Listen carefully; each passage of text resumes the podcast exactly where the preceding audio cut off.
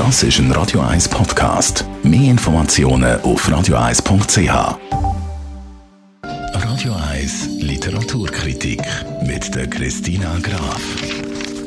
Ja, Christina Graf, du hast heute ein Buch mitgebracht, das einem irgendwie schon wegen dem Bild vorne drauf neugierig macht. Es ist sehr schön mit Früchten drauf und so. Was ist denn das für ein Buch? Heute reden wir über den Roman Tage mit Felice. Das ist ein Roman aus dem Tessin. Geschrieben hat der, Fabio Andina.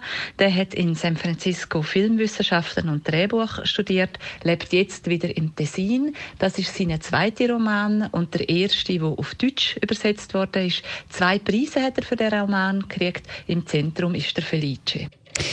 In was für eine Geschichte wird man denn da jetzt ganz genau mitgenommen? Wir gehen in ein abgelegenes Bergdorf im Tessin, im Bleniotal.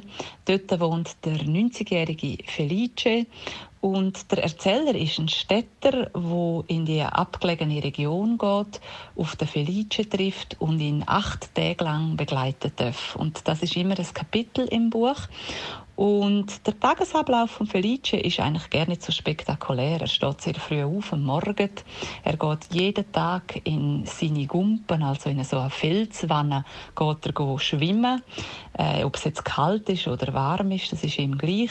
Und dann kommt er aber wieder zurück, schafft äh, in seinem Garten, trifft seine Nachbürin, geht in den Bar, geht ins Restaurant dort er hat also immer den gleichen Tagesablauf und der junge Mann aus der Stadt begleitet ihn und entdeckt Sachen, die er vorher gerne nicht mehr kennt hat.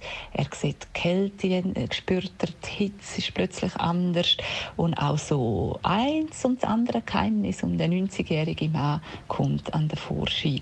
Und eins ist sicher, der Felice, wie es sein Name sagt, er führt ein glückliches Leben.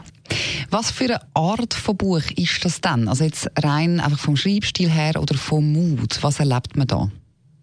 Der Erzähler und der Felice, die können natürlich bald miteinander philosophieren mit wenigen Worten. Es ist aber sehr schön geschrieben, der Roman, weil man merkt ähm, Fabio Andina an, dass er auch dichtet und deswegen ist äh, die Satzmelodie sehr schön.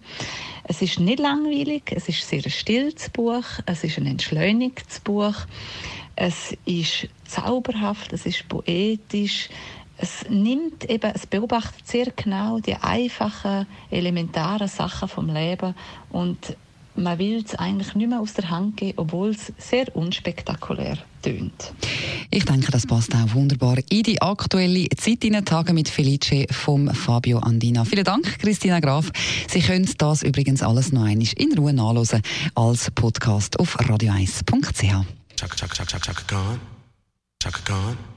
Chaka Khan, Chaka Khan. Das ist ein Radio 1 Podcast. Mehr Informationen auf radio1.ch.